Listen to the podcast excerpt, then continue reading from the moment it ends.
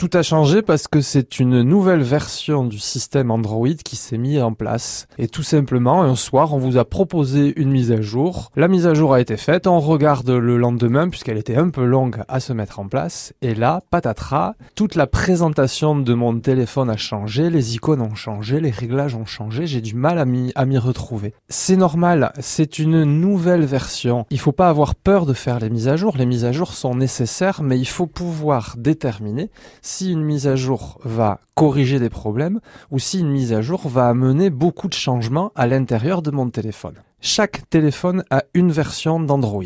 4, 5, 6 ou 7, on peut le voir dans les paramètres. Si je suis avec la version 5 et que la mise à jour qui me proposait est de faire la version 6, je vais avoir du changement. Maintenant que la mise à jour est effectuée et vu qu'il est très compliqué de revenir en arrière, je vous conseille de faire le tour de toutes ces nouveautés et vous allez voir qu'au bout de quelques jours, vous allez reprendre vos habitudes.